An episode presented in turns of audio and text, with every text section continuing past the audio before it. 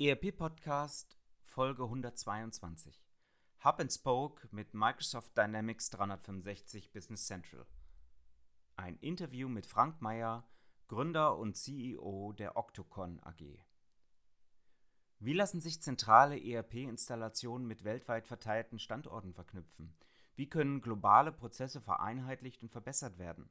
Octocon ist spezialisiert auf die Entwicklung unternehmensweiter Prozessstandards auf Basis von Microsoft Dynamics 365 Business Central, ehemals NRV.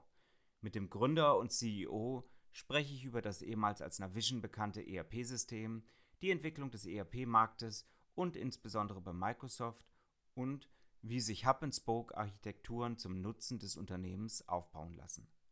Viel Vergnügen! Herzlich willkommen zum ERP-Podcast, dem Podcast für alle, die sich aktiv mit dem Einsatz und der Gestaltung von Unternehmenssoftware und den daraus entstehenden Veränderungen und Potenzialen in Unternehmen auseinandersetzen wollen. Mit diesem Podcast möchte ich Sie mit eigenen Gedanken und Interviews bei der Gestaltung moderner IT-Konzepte nebenbei, also zum Beispiel beim Spazierengehen oder Autofahren, begleiten. Damit möchte ich Ihnen in dieser von technologischen Veränderungen geprägten Zeit Informationen anbieten, die sich in Zeitschriften, Fachbüchern und wissenschaftlichen Artikeln in dieser Form nicht darlegen lassen und für die sich im hektischen Alltag ohnehin nicht die Zeit findet. Mein Name ist Axel Winkelmann. Ich bin Professor für Betriebswirtschaftslehre und Wirtschaftsinformatik an der Universität Würzburg. Herzlich willkommen zurück zum ERP-Podcast. Wieder eine neue Episode. Wir sind immer noch so ein bisschen im Corona-Zeitalter.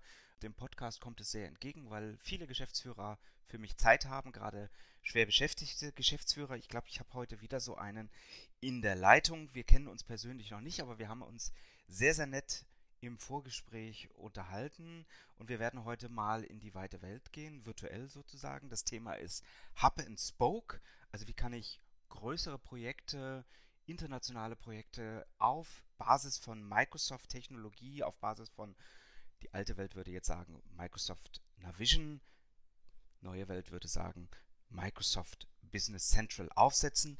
Ich freue mich, dass ich den Gründer und Geschäftsführer der Octocon AG, Frank Meyer, im Gespräch habe. Herzlich willkommen bei uns hier im ERP-Podcast, Herr Meyer. Ja, guten Tag und ich freue mich auch, dass ich bei Ihnen sein darf. Fangen wir direkt mit Ihnen an. Wer ist der Mensch Frank Meyer? Frank Meyer ist eigentlich momentan jemand, der ganz, ganz viel Zeit zu Hause verbringt, der äh, jetzt gerade wesentlich mehr Zeit in seinen Garten investiert, als er normalerweise macht.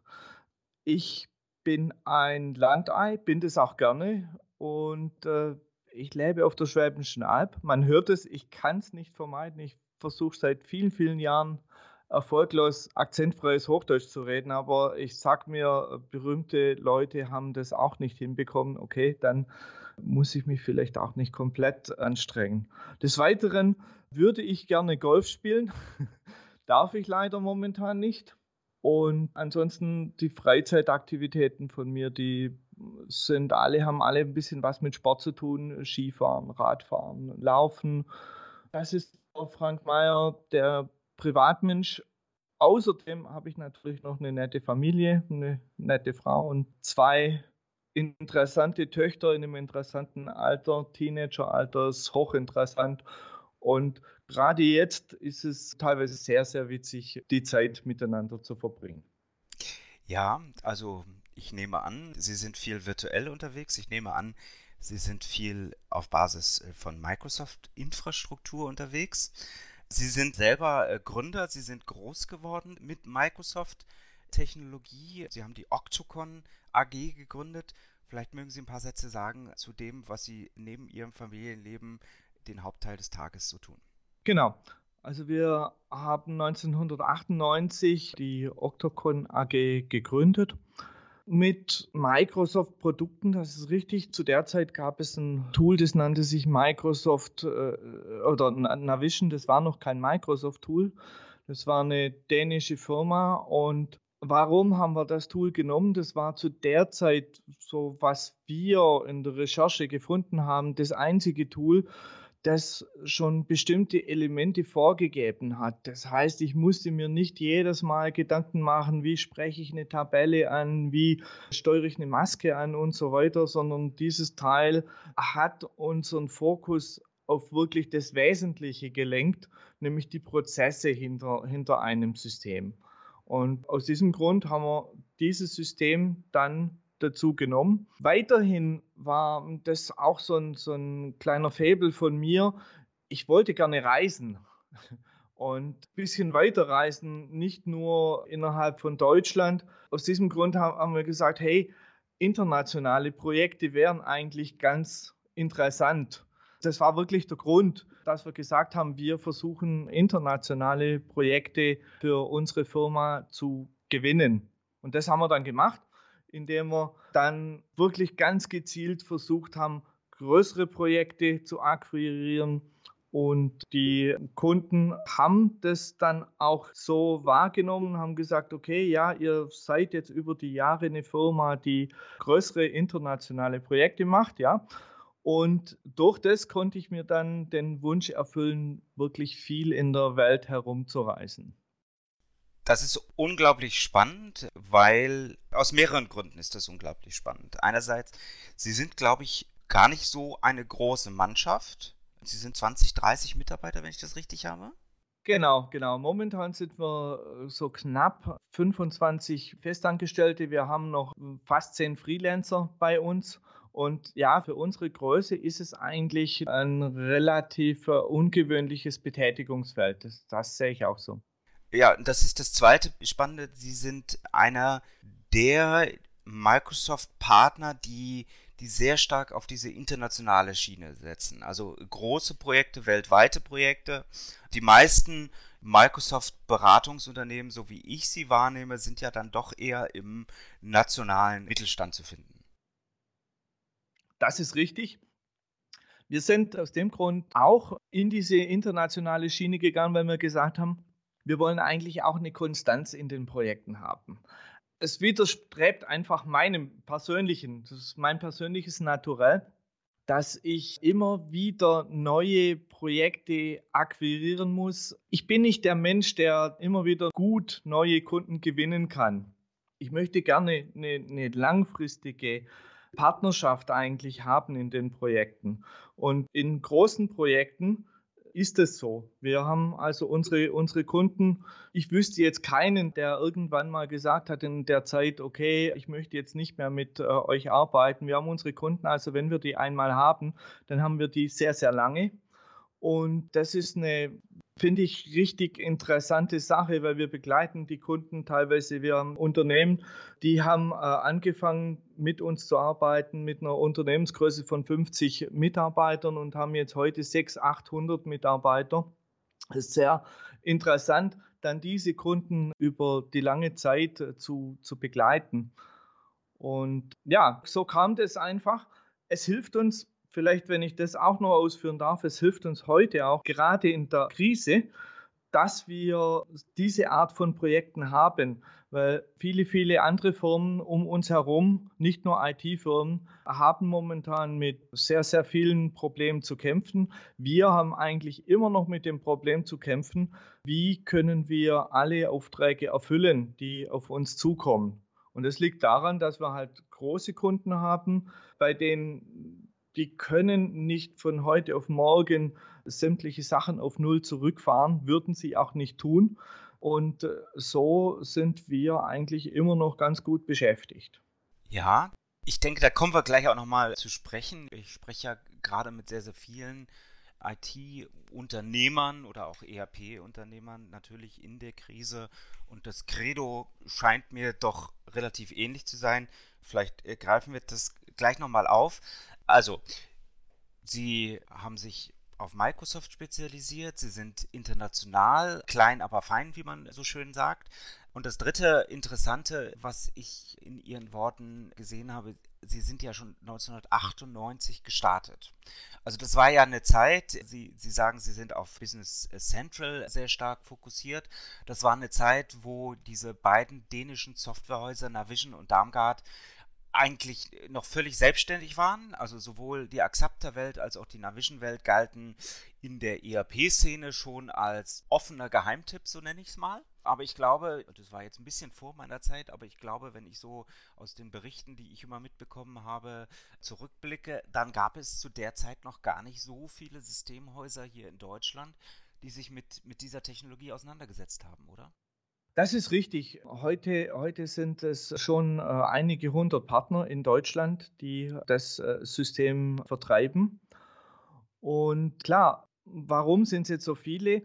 Es wird sehr gut von den Kunden akzeptiert, das Business Central. Es ist eine meiner Meinung nach sehr, sehr, sehr gute Lösung, die für den, sagen wir mal, bis zu dem größeren Mittelstand, vielleicht so bis 200, 300 Usern, eigentlich ein System ist, das meiner Meinung nach eigentlich immer in Betracht gezogen werden sollte, wenn man sich ein neues ERP-System anschaut. Nicht nur, weil, weil wir das jetzt vertreiben, sondern ich, ich, ich stehe wirklich dahinter. Ich bin der Meinung, das System ist sehr, sehr mächtig. Wir, wir erkennen, weil wir arbeiten ja eigentlich ausschließlich in Firmen, in denen die Zentrale dann SAP hat. Wir erkennen, dass äh, teilweise Sachen in Business Central drin sind, die in SAP noch nicht so drin sind. Wir, wir haben Situationen gehabt, wo zu uns der IT-Manager von den Unternehmen gesagt hat, nein, diese Funktion machen wir nicht so, weil das können wir in SAP nicht darstellen.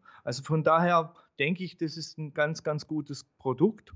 Es hat ein paar Schwächen, ja, bin ich, bin ich auch der Meinung. Vielleicht, wenn ich extensives Manufacturing mache, dann ist es vielleicht nicht das richtige Produkt.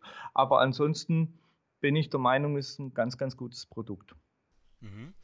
In aller Neutralität, die ich habe, es taucht immer wieder auch in Auswahlprojekten auf, die wir durchführen und wie gesagt in aller Neutralität, äh, die ich habe.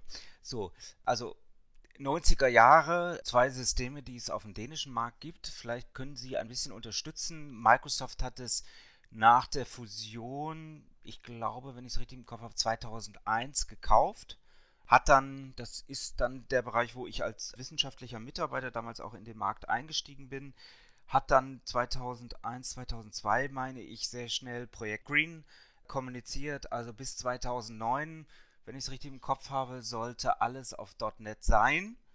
Und jetzt kommen Sie als Insider ins Spiel. Wie ist die Geschichte dieses Systems, was damals Navision hieß, heute oder zukünftig als komplettes Cloud-System Business Central den Kunden Nutzen schaffen soll. Also der Kauf von Microsoft, da hole ich jetzt noch einen Satz dazu aus, da können wir dann vielleicht später auch noch drauf zurückkommen. Der Kauf von Microsoft hat einiges ausgelöst in diesem System. Microsoft hat am Anfang, und ich hoffe, da ist mir Microsoft nicht böse, wenn ich das so sage, Microsoft hat am Anfang nicht ganz gesehen, was sie tun, wenn sie ein ERP-System einkaufen. Das äh, ein ERP-System ist anders als ein äh, Office-Produkt. Das ist beratungsbedürftig. Das ist kein Produkt, das sich out of the box verkaufen kann. Mit Business Central sieht es schon wieder ein bisschen anders aus. Aber das war so am Anfang das größte Problem, das man hatte. Und dann hat man versucht, gesagt, okay, wir haben jetzt zwei ERP-Systeme gekauft und wir möchten eigentlich aus diesen zwei ERP-Systemen ein ERP-System mit dem Projekt Green machen. Und das war jetzt nicht so das Erfolgsmodell, das hat nicht so gut funktioniert, wie Microsoft sich das vorgestellt hat. Warum? Da Treffen mit Axapta und Navision trafen zu der Zeit ganz, ganz unterschiedliche Philosophien äh, aufeinander. Und äh, das war schwer, diese Philosophien dann in ein System zu machen. Microsoft hat sich natürlich weiterentwickelt. Microsoft hat dann gesagt, jetzt über die Jahre, okay, wir lassen diese zwei Systeme nebeneinander existieren und hat beide Systeme in die Cloud gebracht.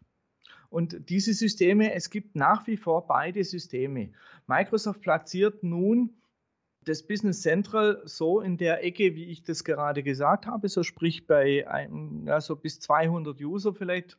Und äh, danach kommt das frühere Axapta zum Tragen, wo sie sagen, okay, mit dem kann ich größere Projekte abarbeiten. Beide Systeme sind jetzt aktuell in den Microsoft Stack integriert. Das heißt, ich habe viele, viele Komponenten, die nicht mehr im ERP-System sind, wie ein, ein BI-Tool oder eine Komponente, in dem, die nennt sich Flow, wo ich versuche, verschiedene Prozesse über verschiedene Programme darzustellen. Diese Komponenten werden dazugenommen, werden mit weiteren Programmen, werden diese gefüttert. Man versucht jetzt auch die Systeme aktuell nicht mehr so zu modifizieren, wie man sie in der Vergangenheit modifiziert hat. Sie haben zum Beispiel, wenn Sie noch vor fünf, sechs Jahren ein ERP-System gehabt haben, hieß es immer, okay, wir müssen eine Gap-Fit-Analyse machen, machen wir heute auch noch, Klammer zu, aber in dieser Gap-Fit-Analyse kam heraus, wir müssen Tonnen von Funktionalitäten nachprogrammieren. Microsoft geht jetzt den Weg und sagt, okay, wir möchten äh, in Business Central nicht mehr diese Funktionalitäten so intensiv nachprogrammieren, wie wir das früher gemacht haben, sondern äh, versucht dieses in Apps auszulagern und versucht die Modifizierungen knapper zu halten, weil, und das ist auch so ein äh, Schritt, der in die Zukunft reicht, Microsoft möchte, dass das Programm updatefähiger wird. Das ist eines der größten Probleme, das wir in der, in der ERP-Welt überhaupt haben, dass ich Firmen upgraden kann, auf neue Versionen und neue Technologien hinzuzufügen. Und äh, da sagen die, okay, je weniger das Grundprogramm geändert ist, desto einfacher ist es, dieses Programm ja, mit Zukunftstechnologien abzugraden. Das ist so der Weg, wo Microsoft gerade hin möchte. Okay, also unheimlich spannend, was äh, dort passiert.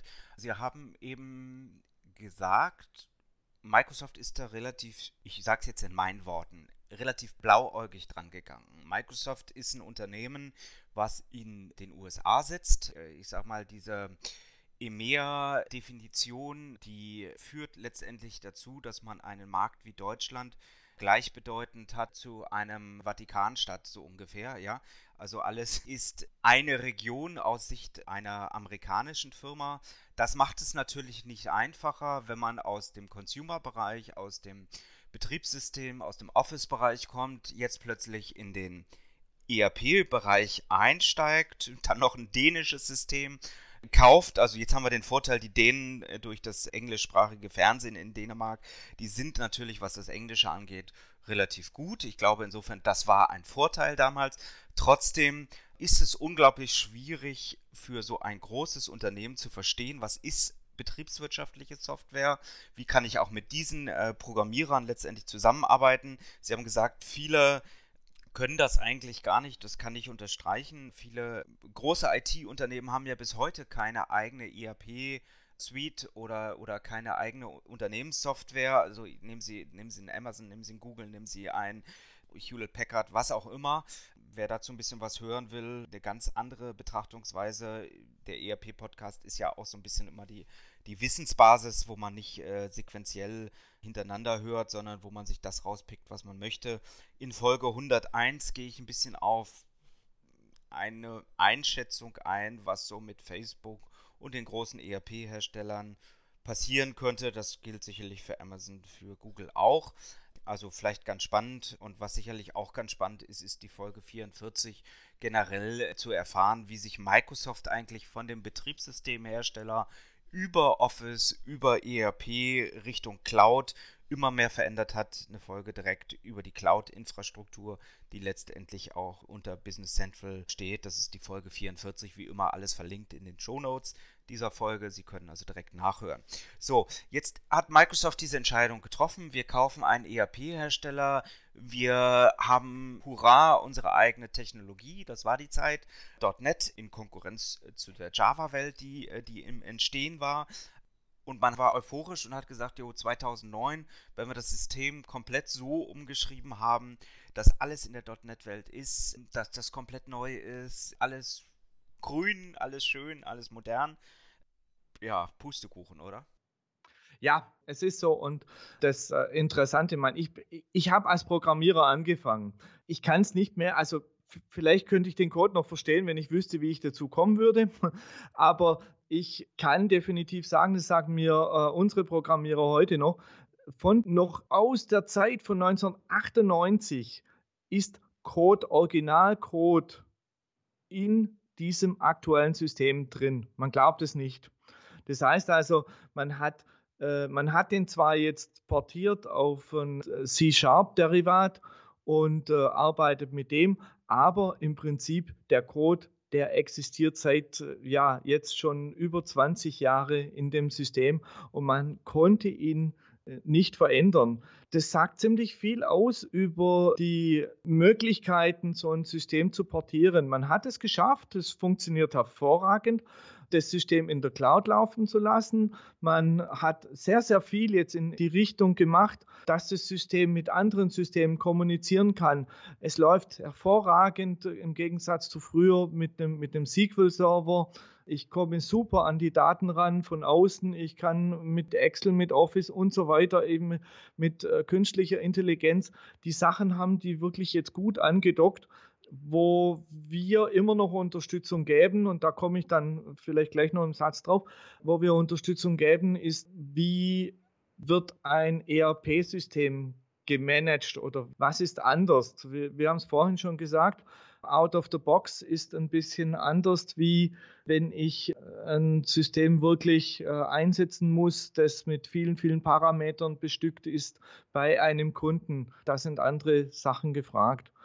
Aus diesem Grund haben wir als Microsoft das System gekauft hat und wir, das sind jetzt drei, vier äh, Partner äh, aus Europa, wir haben uns immer wieder auf verschiedenen Messen, Ausstellungen getroffen vor vielen, vielen Jahren und haben dann gemerkt, als Microsoft das System gekauft hat, Microsoft benötigt ein bisschen Unterstützung, um das System für uns Partner so zu präsentieren, wie, wie wir das brauchen. Da haben wir ja, eine Organisation gegründet, die nennen wir Directions EMEA. Und mit dieser haben wir zwei Sachen versucht. A, die Informationen, die uns als Partner gefehlt haben, nach der Übernahme von Microsoft zu uns, zu den Partnern zu bringen. Und B, Microsoft vielleicht ein bisschen auch das Verständnis nahezubringen, was brauchen wir als ERP-Partner von Microsoft, damit wir das Produkt für Microsoft erfolgreich vertreiben können ich glaube, das ist gar nicht so einfach, wenn man damit startet. Ja, also nochmal, wir haben da ein amerikanisches Mutterhaus und jetzt weiß ich nicht, ob die Organisationsaufstellung so war für Sie als Businesspartner wie für mich in der Wissenschaft. Es gab eigentlich als Ansprechpartner noch nicht mal bei Microsoft in München jemanden, sondern es war noch eine externe Agentur, die sich mit dem ganzen äh, Thema ERP beschäftigte in Hamburg. Ja. Und in diesem Konglomerat haben Sie angefangen, äh, letztendlich auf den Systemen mit Kunden zu arbeiten, richtig? Ja. Ich würde Ihnen da vielleicht gerne eine ganz, ganz witzige Story erzählen über unseren ersten Event. Wir haben unseren ersten Event gehalten im äh, Disneyland in Paris. Das war einfach so, weil wir gedacht haben, hey, das hört sich interessant an, vielleicht kriegen wir da ein paar Leute mehr, wenn wir, wenn wir das Disneyland nehmen. Und nachdem wir alle dann zusammengezählt haben, haben wir ungefähr 200 Leute, ein bisschen mehr wie 200 Leute haben wir für diesen Event gewinnen können. Auch von Microsoft kam dann der Vertreter des Businessbereichs dazu. Und ich war von Anfang an bei der Directions EMEA zuständig für den Bereich Content. Und ja, ich bin zu den Sprechern hingegangen, zu den Microsoft-Sprechern, habe gesagt, geht so tief wie möglich in das Thema rein. As deep as possible. Und das war bei Microsoft überhaupt nicht, ja, eigentlich Usus, dass man das tut. Man hat Sessions gemacht, die den äh, Marketingbereich abgedeckt haben. Und ich habe mich gerade mit dem Chef von Microsoft unterhalten, vor, äh, dort auf der Veranstaltung. Und eine Session ging zu Ende. Und da kam jemand raus und hat zu mir gesagt, wow, that was a great session.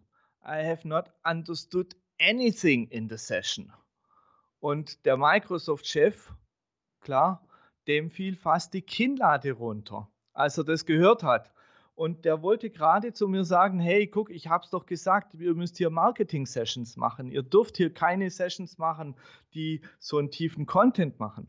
Und dann hat dieser, dieser Teilnehmer der Session hat eigentlich die magischen Worte gesagt, die uns dann nachher extremst weitergeholfen haben. Er hat gesagt, but this session was so great. I have to learn so much. I know now what I have to look for. Und der war sowas von begeistert, dieser äh, Teilnehmer der Session. Und das war so ein kleiner Klick für den Microsoft-Mitarbeiter, dass der gesehen hat, hey, okay, wir müssen hier ein bisschen anders äh, agieren, wie wir mit unseren anderen Produkten arbeiten müssen. Und von da an wurde ich unterstützt, habe die äh, entsprechenden Sprecher bekommen, die, die ich auch dann äh, mir wünschen konnte und auch mit den Themen, die wir brauchten. Und aus dem ist jetzt eine Symbiose entstanden. Wir sind jetzt 13 Jahre später. Wir haben letzten Herbst äh, haben wir in Wien ein Event abgehalten. Da waren wir fast 2500 Teilnehmer aus über 60 Ländern mit ungefähr 800 Partnern, die teilgenommen haben. Eine tolle Initiative, die Sie da ins Leben gerufen haben mit der Directions EMEA. Ich glaube, dass das auch ganz wichtig ist. Also das ist auch etwas, was man spürt. Die Systemhäuser rund um das Produkt von Microsoft sind sehr tief verhaftet in dem, was sie machen. Das kann ganz unterschiedlich sein. Bei ihnen ist es ein Schwerpunkt im Bereich internationalen, beim anderen äh, Systemhaus der Maschinenbau oder spezielle Bereiche aus der Produktion. Da kann man sich, haben sie ja selber auch gesagt, noch ein bisschen austoben in dem System und so weiter und so fort. Und ich glaube, das macht diese Systempartnerwelt äh, Microsoft aus. Am Anfang war Microsoft vielleicht selber ein bisschen, ja, nennen wir es ruhig naiv. Mittlerweile ist es etwas, was ein sehr hohes Augenmerk im Konzern hat, wo man einfach auch eine Strategie sieht in die Zukunft, wo man klar gesagt hat, okay, wir bringen das Ganze in die Cloud.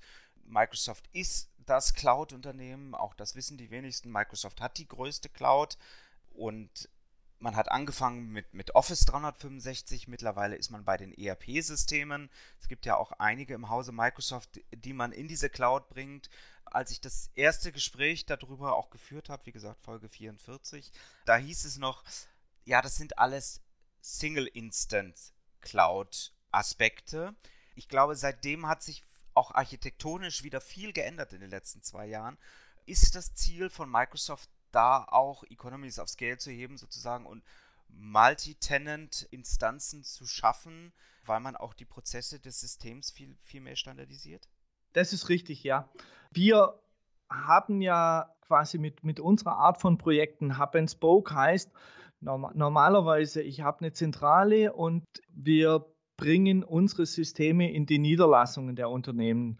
Das heißt, wir haben sehr häufig als Kundengruppe sogenannte Hidden Champions, die bei uns irgendwo in Deutschland eine Firma sind, die meistens so zwischen 5.000 bis 10.000 Mitarbeiter haben und die haben im Ausland haben die viele, viele äh, Niederlassungen.